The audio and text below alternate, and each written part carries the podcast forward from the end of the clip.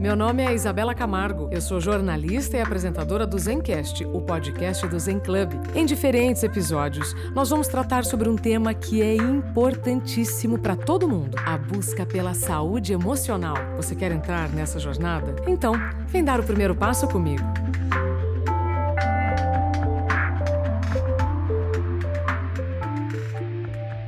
Olá, seja bem-vindo, bem-vinda ao Zencast, o podcast do Zen Club, neste espaço criado para você ter informações para pensar melhor, escolher, decidir e, quem sabe, viver melhor. O nosso assunto de hoje é o imediatismo nosso de cada dia, lidando com a pressa. Com quem? Filósofo, professor e escritor brasileiro Luiz Felipe Pondé. O professor Pondé é doutor em filosofia pela Faculdade de Filosofia, Letras e Ciências Humanas da USP. Escreveu, entre outras obras, o Guia Politicamente Incorreto da Filosofia e Marketing Existencial. É também colunista da Folha de São Paulo, apresentador do programa Linhas Cruzadas da TV Cultura. Já deu então para perceber quem é? Professor Luiz Felipe Pondé, bem-vindo. Muito obrigado pelo convite, é um prazer estar aqui com vocês. Professor Pondé, Recentemente você publicou um artigo falando sobre felizes aqueles que não têm pressa, pois deles deverá ser o reino dos céus. Mas nós estamos glamorizando a pressa, né, professor? Uma agenda cheia, uma vida corrida.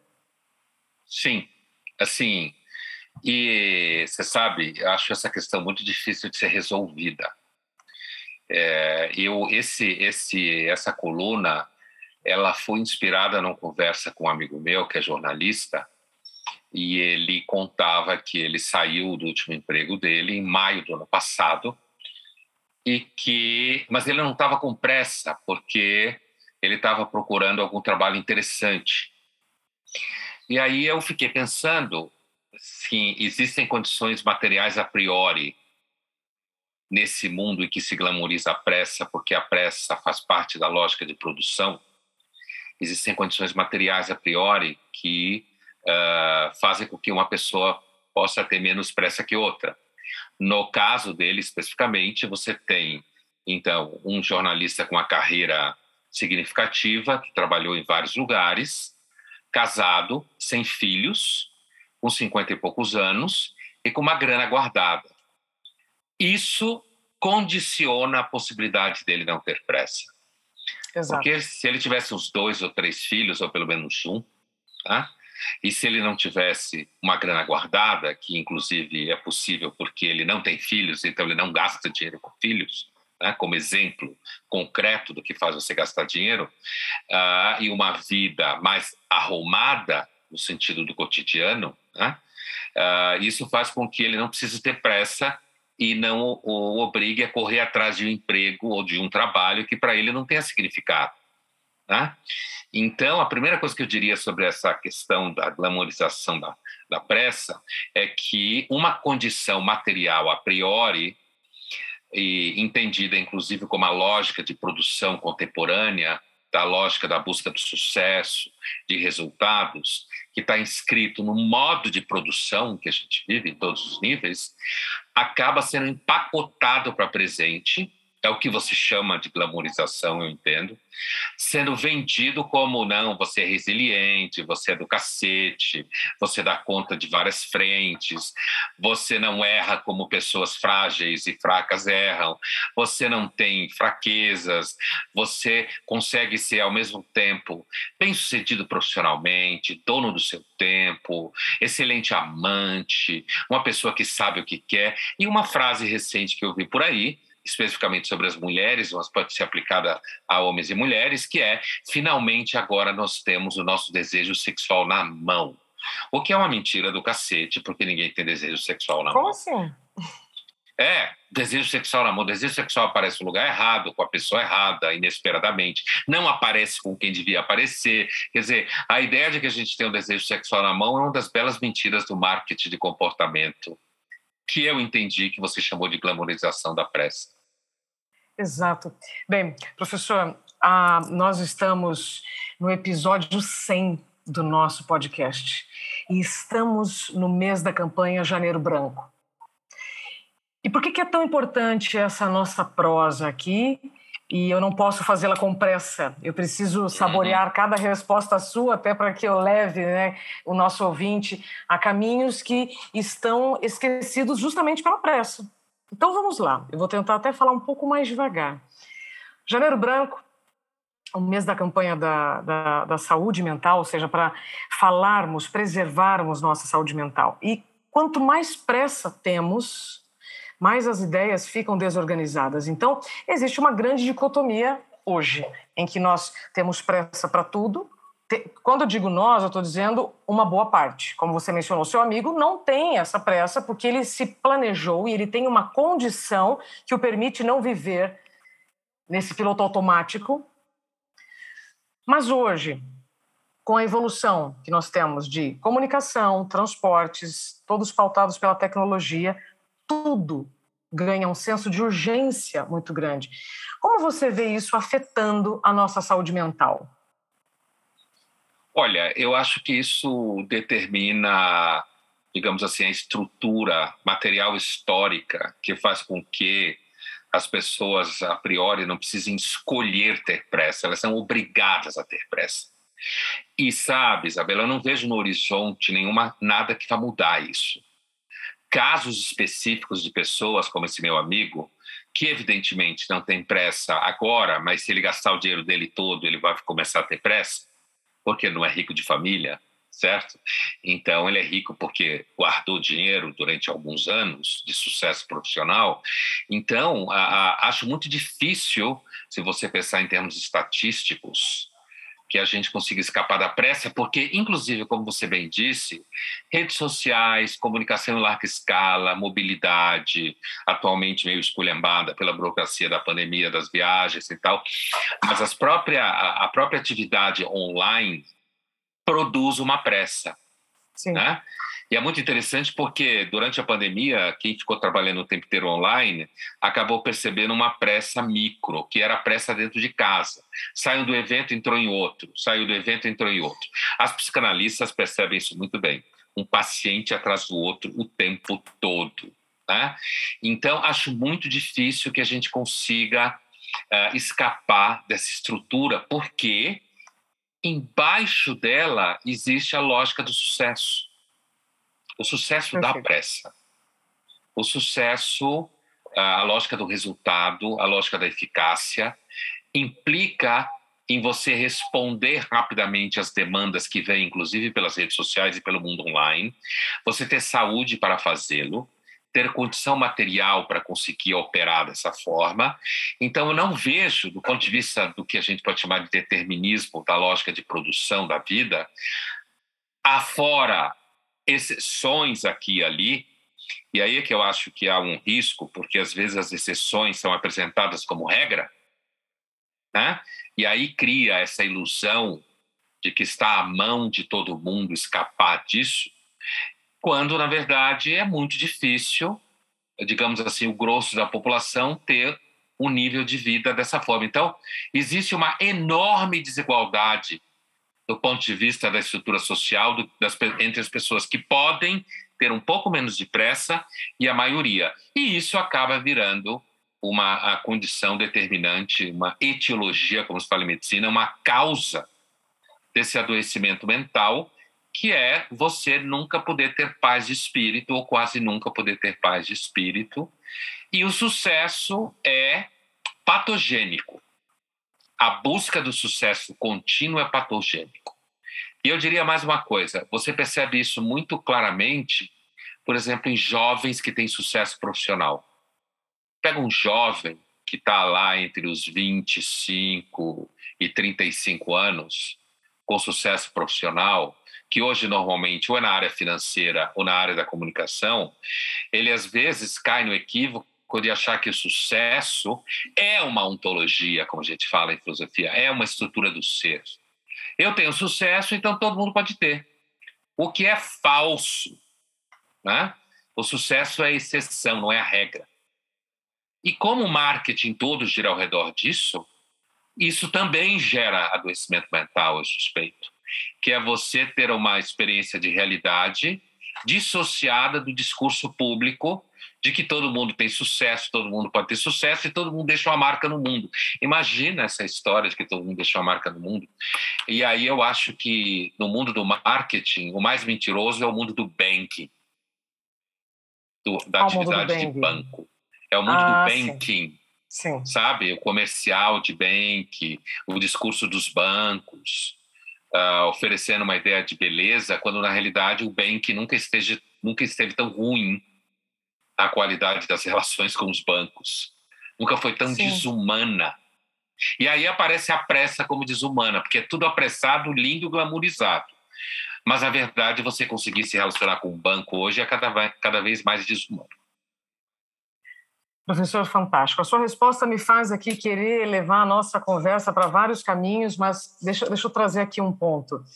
É, você falou sobre aquele jovem que alcança um sucesso rápido ele pode provocar uma comparação doentia dos que estão ao redor. Então, o que que nós, o que que eu vejo, né, pela história? É, todos, a, a grande parte dos que tiveram sucesso sempre trilharam um caminho de muitos aprendizados, muitos desafios e nem sempre foi rápido. Mas hoje a gente vive um contexto em que parece que você tem que alcançar então esse sucesso de forma imediata. É o tema aqui da nossa prosa, né? Essa comparação, ela pode adoecer. Você disse, não vejo a longo prazo uma solução. Estruturalmente, nós não temos como mudar, até porque a velocidade é sinônimo de progresso. Uhum. Então, individualmente, tendo essas informações e me colocando num exercício de autoconhecimento, como eu, indivíduo, posso lidar, então, com essas circunstâncias? Eu acho que a, a primeira coisa é perceber que essa pressa do sucesso, a qual você fez referência há pouco, ela é patogênica. Sim. Esse sucesso veiculado pela pressa, ele, ele quase necessariamente, em quase todos os casos, ele será patogênico, porque a ideia de sucesso mesmo, se a gente pensar num âmbito mais amplo, em que se inclua, por exemplo, fracassos, que é a condição sine qua non de qualquer sucesso maduro, fracassos, né? em todos os âmbitos, né? assim, seja no âmbito do trabalho, seja no âmbito. Por isso que o sucesso profissional muito jovem faz com que você quase sempre corra o risco de ficar idiota quando você analisa as coisas, né? Sucesso, fracassos afetivos, por exemplo, fracassos da relação com os filhos ou no vazio dos filhos, né? Ah, toda essa gama que vai do âmbito do conhecimento, do âmbito da realização do profissional, do fazer e no âmbito das relações afetivas, em que você fracassa ao longo do tempo, uh, pode levar você a uma condição de sucesso que seja um pouco mais sábia, né? A gente sabe daquela lenda, daquela anedota, quando um general romano entrava vitorioso em Roma e todo mundo gritava o nome dele, tinha um sujeito do lado dele, na, na biga dele, que falava: Olha, lembra que você é pó. Né? É no chão. É, então assim, olha, cuidado para você não se encantar com a própria projeção que você faz de você. Então, é como se, uh, Isabela, é como se uh, a possibilidade de resistir a essa estrutura tivesse mais vinculado ao território da sombra do que da luz, para falar numa linguagem que meio junguiana, assim. Gosto o território um tanto da sombra, né? daquilo que você é, é capaz de lidar em termos de dificuldades, ou seja, o imediatismo ele é em si um dos nomes da doença do que a gente está falando aqui, imediatismo, em todos os terrenos. Eu acho muito difícil, de novo, uh, o enfrentamento dessa situação, porque uh, recentemente ficou na moda você pedir demissão, né? Outro dia eu conversava com um jornalista que ele me falava, me perguntava sobre isso. Você postar nas redes sociais que você pediu demissão, nos Estados Unidos, onde começa todo tipo de porcaria que a gente tem no mundo hoje, né? Pedir Exato. demissão, mostrar que o trabalho não é importante para você. E aí você captura um momento muito específico dessa pessoa em que ela se livrou de um trabalho ruim, provavelmente porque ela também tem condições para se livrar. É jovem, não, talvez só tenha pets e não filhos, não tem muitos compromissos, certo? E aí, quer dizer, se captura um momento específico e daí você deduz que é muito fácil pedir demissão, que é muito fácil não ter emprego. Isso também é imediatismo. Então, o imediatismo, às vezes, ele aparece disfarçado.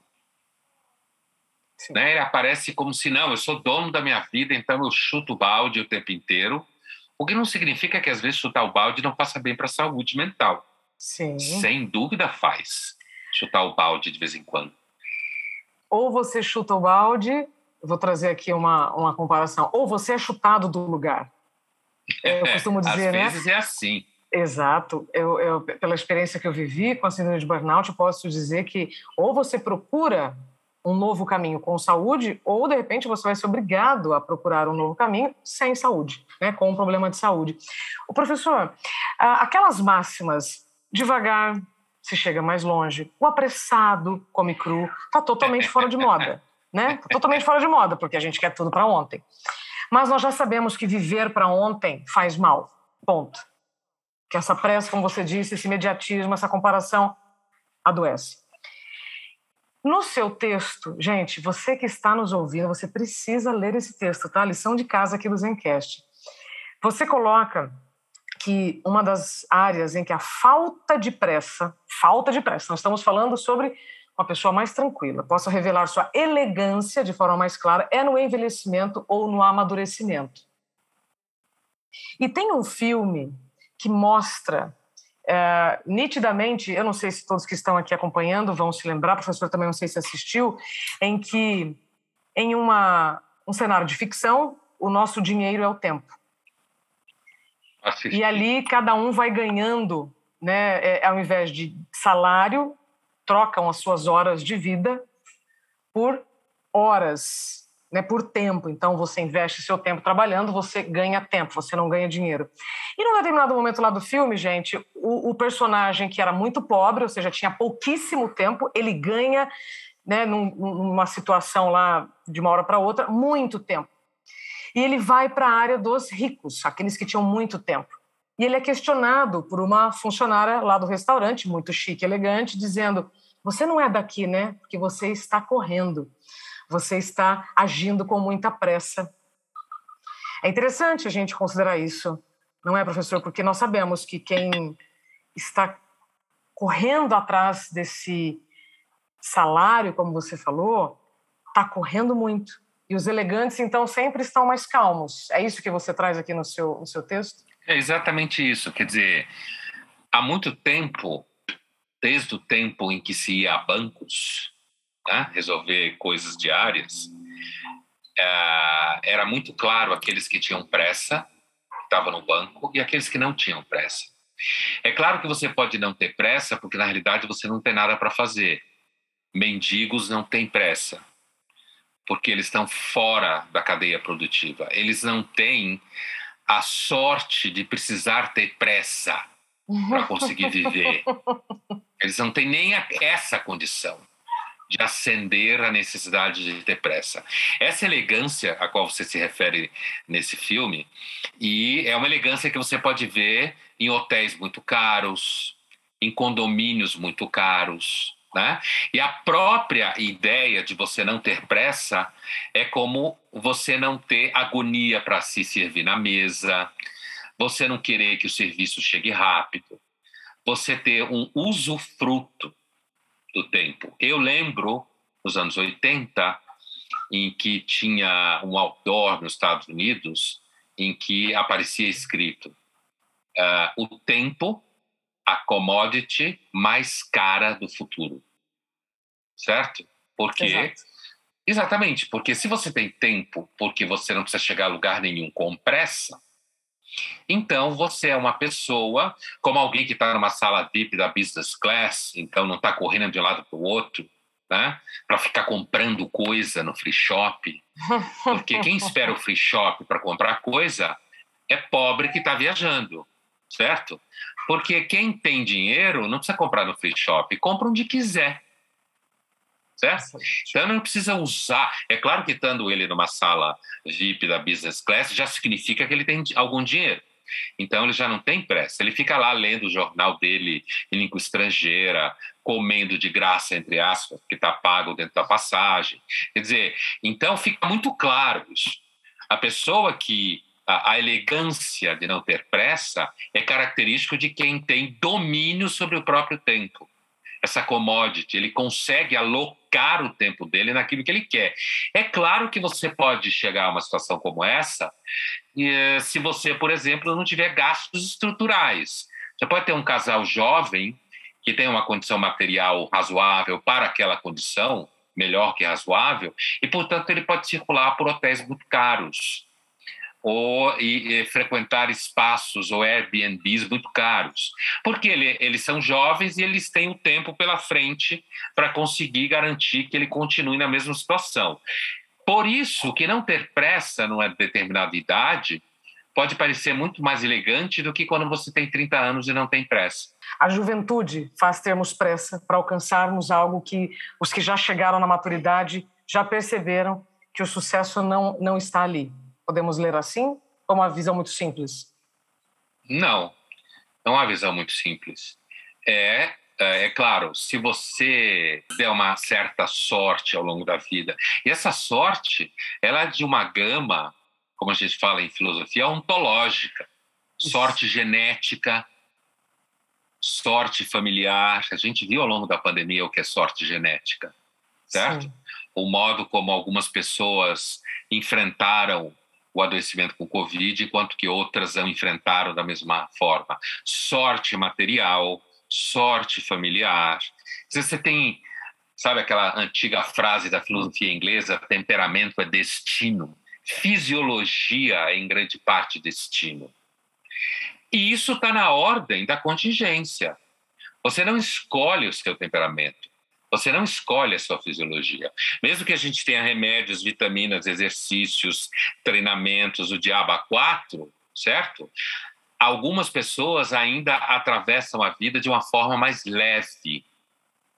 Aquilo que antigamente, e ainda hoje, para quem transita pelo vocabulário teológico, chamaria de estado de graça, certo?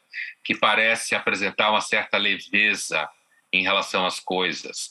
Agora, na ordem do viver, não há dúvida que se você consegue chegar numa certa maturidade, com a vida razoavelmente organizada, se você olhar para trás, você vai perceber que a fora sorte, que está aí para para acossar a vida de todo mundo, ou a vida de todo mundo, ali teve um tra uma, uma trajetória que você tem que agradecer a um monte de gente, certo?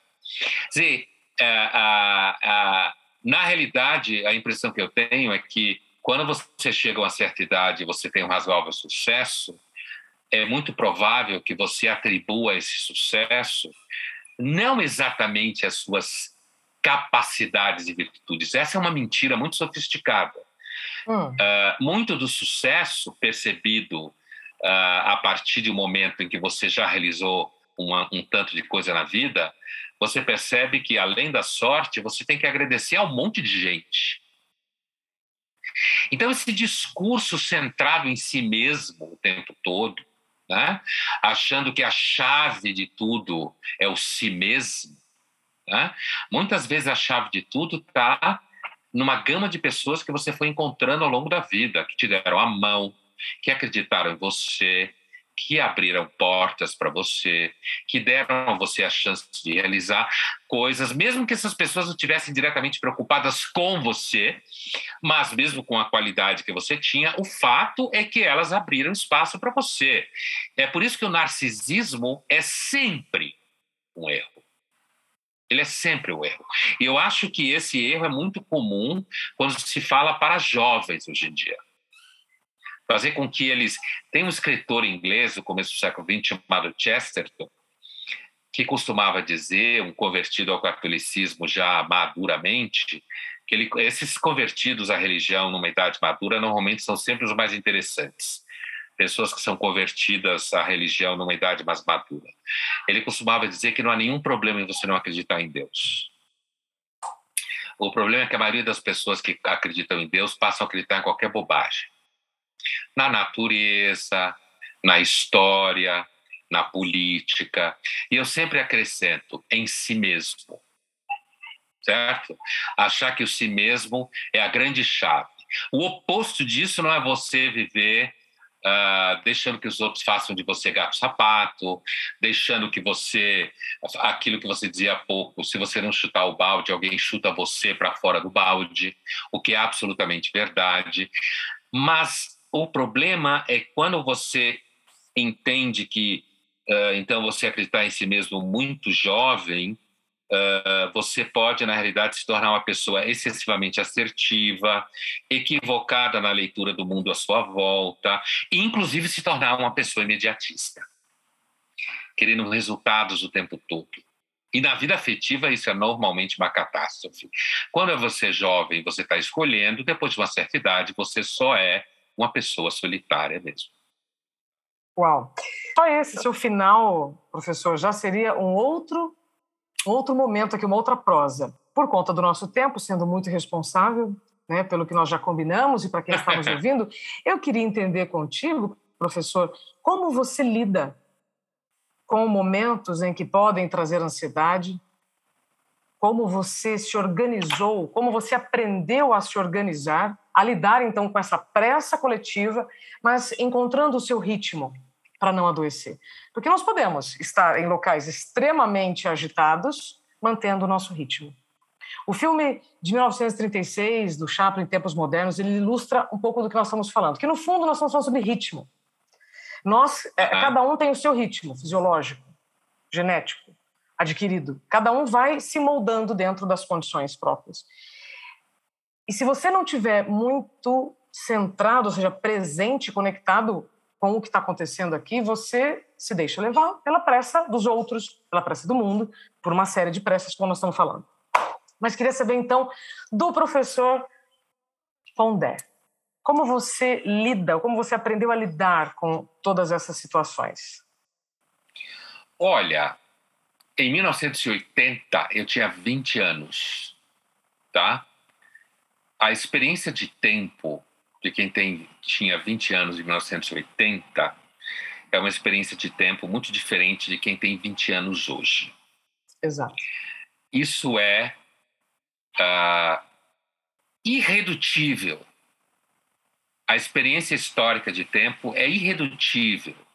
Você pode, por questões pessoais, acabar tendo uma experiência mais assim ou mais assado, de 20 anos em 1980 e agora, né? A gente sabe, por exemplo, que elementos absolutamente de sorte, ou que não necessariamente de sorte só hoje em dia, por exemplo, a beleza física é uma característica que coloca você no lugar outro de pessoas que não têm beleza física, certo?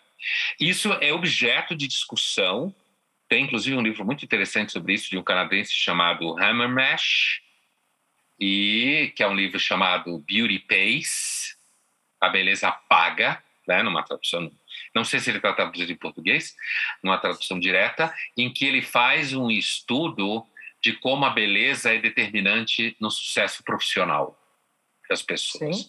E isso é uma variável que pode colocar você mais um pouco aqui ou mais um pouco ali na forma como se experimenta. Mas quando eu disse que em 1980 eu tinha 20 anos, é porque na década de 80, que na época se falava de UPIs e se falava de que a utopia estava morta, foi a década da AIDS. Ah, no final da década, o socialismo morreu. Quer dizer, foi uma década em que aconteceu algumas coisas importantes historicamente, né, para o mundo anterior e para o mundo que se seguiu. Ah, nos anos 80, ah, nós que éramos jovens, então eu tinha 20 anos em 1980, ah, é, era uma época em que você não era acossado pelas fórmulas de sucesso, uhum. como se é hoje. os jovens são acossados. Já começa pelos pais, que são os bichos mais neuróticos que caminham sobre a face da Terra hoje em dia, em relação a seus filhos. Então, assim, eu, nos anos. Eu entrei na faculdade de medicina em 79, certo? Em 80, eu tive a minha primeira crise com a faculdade de medicina. Hum. Eu vim de uma família de médicos, né?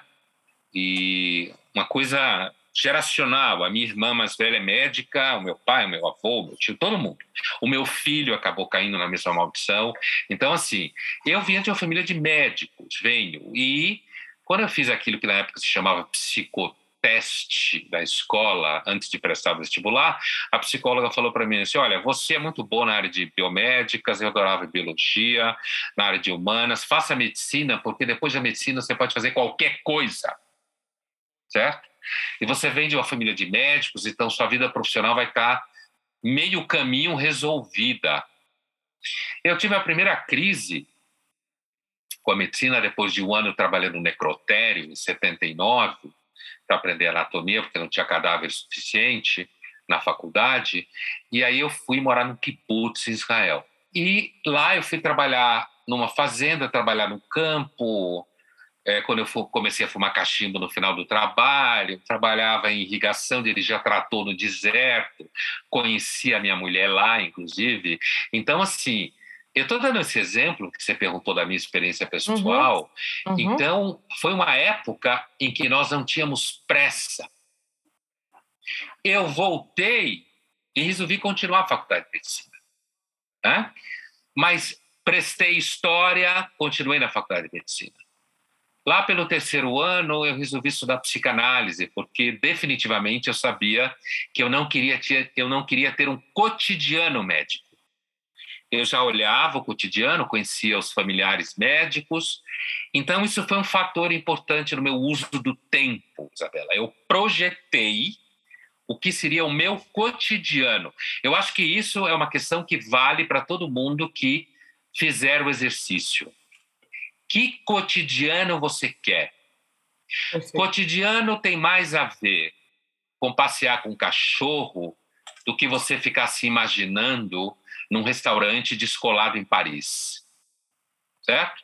Cotidiano tem mais a ver com os momentos em que você não tem o que fazer do que os momentos em que você tem o que fazer. Certo? Então, me projetava no cotidiano, e como eu tinha porque eu tive filho no, no, segundo, terceiro ano da faculdade de medicina, então eu já eu comecei a dar aula de inglês porque eu não conseguia comecei a ganhar um dinheiro aqui ali com plantão e tal, mas eu já comecei a dar aula de inglês e eu descobri que eu gostava de dar aula. Eu gostava da relação com os alunos. Excelente. Eu achava interessante é, essa coisa de estar envolvido com o processo de aprendizagem de uma outra pessoa. Né? E isso, somado Aí eu comecei a estudar psicanálise, porque eu falei, eu vou ser psicanalista porque esse negócio de ser médico, eu achava os papos chatos no plantão, na faculdade. E era um eu estilo de vida que você já sabia que era muito corrido. Eu sabia e eu via isso na minha frente o tempo inteiro. Né? E eu percebia que, assim, eu não ia querer esse estilo de vida. Aí o que aconteceu? No quinto ano da faculdade de medicina, eu chutei o balde. certo? Excelente. Chutei o balde um dia passeando pelo campus da USP, certo? Eu entrei na faculdade de filosofia, estou fazendo uma história longa curta, olhei o currículo das disciplinas e falei: a psicanálise me trouxe até aqui. Eu quero ser filósofo. Imagine, quinto ano da faculdade de medicina foi um cataclisma, certo? A minha mulher foi fundamental, porque ela me apoiou. Certo? Excelente. Ela me apoiou, o que ela veio a fazer depois da vida dela. Trocou a carreira de executiva para ser psicóloga. E eu, eu apoiei ela do mesmo jeito. Quer dizer, então você teve aí, então, cumplicidade. Eu não tinha aquela obrigação de entregar um resultado, como os jovens hoje são obrigados. Hoje, se você não tiver sucesso até 35, já era. É isso que Não. os jovens sentem. É isso que eles sentem. Isso. Certo? Isso. É, e, e, então eu resumiria a ópera dizendo assim: a minha experiência de uso do tempo e de olhar para a pressa foi. Primeiro é um momento histórico, hoje eu acho mais difícil. Inclusive porque as pessoas estão em busca de fórmulas. Eu não experimentei fórmulas. Eu experimentei a duração do tempo, a durée, como se fala em filosofia, a duração do tempo. E isso era mais fácil nos anos 80 e nos anos 90 do que hoje. Né? Também teve o um elemento de coragem. Ah, coragem, a coragem, a coragem. Não se vive sem coragem. Certo? Essa antiga virtude guerreira, certo? Das sociedades guerreiras, em que você identificava coragem diante da morte cotidianamente, na guerra, não se vive sem coragem. E se você gourmetiza a coragem, é um escândalo, porque não há como gourmetizar a coragem. Me dá um exemplo de gourmetização de coragem, professor. É você, por exemplo, vender para um jovem de 22 anos que ele vai deixar uma marca no mundo numa propaganda de banco. Ah, Isso é tá. é gourmetizar a coragem. Coragem é virtude, certo? Uma das virtudes essenciais para Aristóteles para a gente ter uma ideia de como a coisa é briga de cachorro grande. E o Aristóteles dizia, não só acerca da coragem, mas acerca de todas as virtudes essenciais, é uma ciência da prática. Ela é da prática. Você não aprende uma virtude fazendo um curso sobre ela. Você só aprende uma virtude aprendendo ela no campo de batalha cotidiano certo? Vivendo cotidianamente. Então, gourmetizar a coragem é quando você faz um jovem de 22 anos ou 21 que se deu sorte, não precisou testar a boa coragem até agora, certo? Porque tem uma, a coragem até agora, não, não precisou testar. Ah, então, você gourmetiza quando você vende ela num comercial e no marketing ou numa autoajuda. Você vende ela como se fosse alguma coisa que você consiga ter, assim como alguém que compra uma marca nova de celular. Certo? Não. Sim. É isso que eu quero dizer por gourmetizar a coragem. É, é um pecado capital. Assim, eu, eu aprendo muito é. vendo comercial. Eu dou aula para publicidade, né? E você citou um dos meus livros chamado Marketing Existencial. Quer dizer, é, eu dou muita atenção ao marketing, porque ele é essencial no mundo de hoje. O marketing digital ele está em todos os níveis da vida. Você faz marketing até da pizza que você come, certo? Você então, faz marketing assim, dentro de casa, né, professor? Nas suas relações. O tempo todo. É. Né? Então a gente não pode deixar de prestar atenção no marketing, não, porque ele é disruptivo em todos os sentidos. E ele é altamente destrutivo. Exato. Então, Entendendo... a minha experiência foi essa. Fantástico, professor. Olha, eu, se eu pudesse, eu, eu começaria a nossa entrevista agora, né, com, com essa sua história, que ela foi muito importante para ilustrarmos o que nós estamos querendo aqui nesse episódio. Você não desconsiderou os exemplos familiares você não se iludiu com uma possível projeção ou uma facilidade, né, justamente como te disseram, não, mas você já vem de uma família de médicos, então vai ser fácil. Não, você parou e realmente analisou, mas eu quero ter esse estilo de vida? Hum, vamos ver. Aí, primeiro ano, segundo ano, terceiro ano, né? Essa leitura que eu estou fazendo. Uhum. É, então, você trouxe, para a gente concluir a, a nossa ideia e encerrarmos, infelizmente, o nosso episódio, gente, da observação, da paciência, da coragem. Virtudes que agora você né, disse, não, é teoria. Não adianta comprar um curso na internet para ser corajoso, né? Você vai ter que, na prática, viver as adversidades da vida, as, as situações que realmente vão exigir atitudes. Professor, depois de tudo isso, eu só posso lhe perguntar: tem mais alguma coisa que você quer compartilhar conosco para que esse janeiro branco realmente seja um mês para que quem está nos ouvindo, organize as ideias para os próximos meses. Tenha um pouco mais de coerência, tenha um pouco mais de saúde, sem comparações, sem julgamento, sem sofrimento. Olha, é claro que a gente sabe que nunca dá para você estar vivo sem sofrer, né? Isso faz parte, né? Você não precisa atraí-lo, porque ele vai te encontrar. É claro que você tem que evitá-lo. Né? Não se trata de dizer que é, é, é, é procure o sofrimento porque você vai ficar muito sábio. Não precisa procurá-lo. Mas eu, eu, eu tive uma outra experiência importante, e eu encerraria dizendo isso, que foi quando eu já na faculdade de filosofia, já instalado na faculdade de filosofia da USP, eu uh, lia muito jornal, que foi um hábito familiar, né? Que eu aprendi em casa, li jornal todo dia, e eu lia muito o Paulo Francis, uhum. né?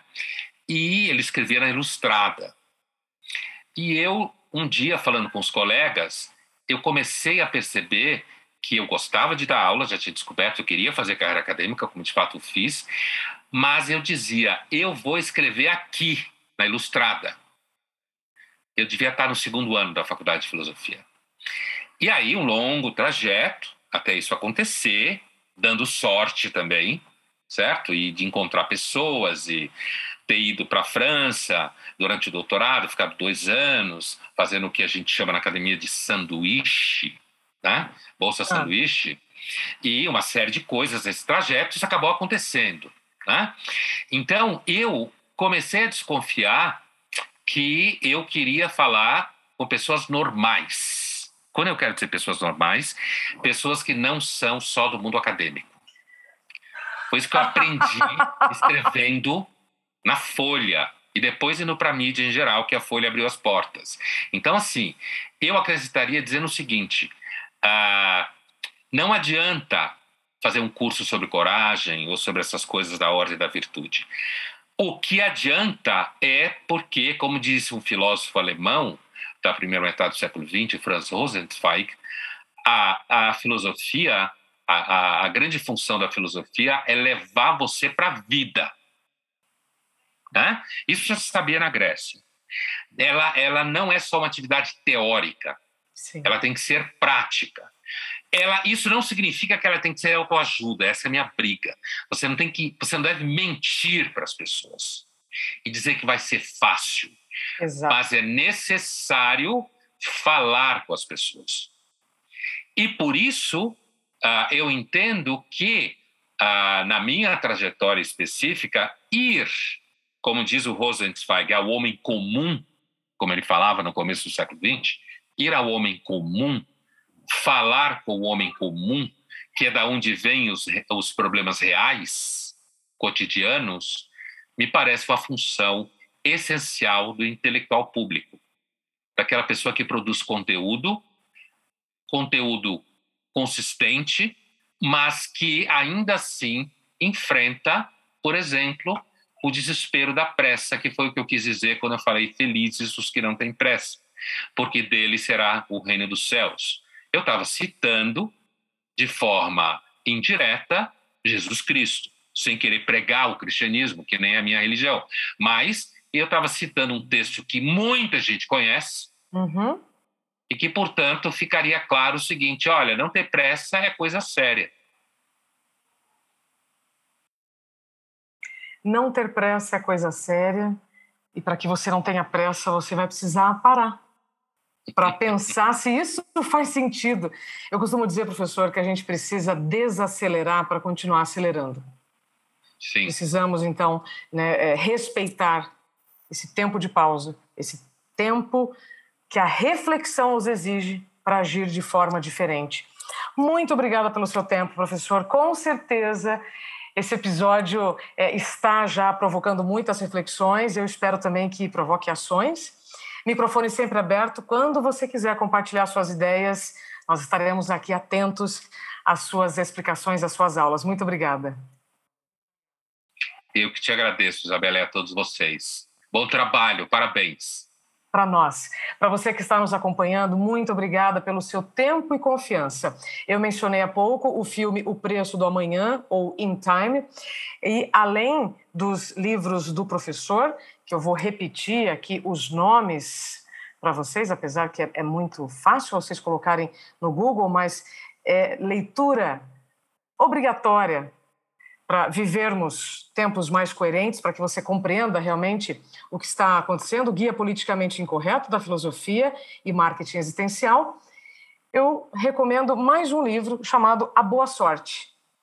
Uma coisa é sorte, outra coisa é boa sorte. Uma coisa é o que você faz para ter sorte ou como você espera a sorte chegar. Mas aí a gente deixa para o próximo episódio para falar mais sobre isso. Excelente janeiro branco para todos. Até breve.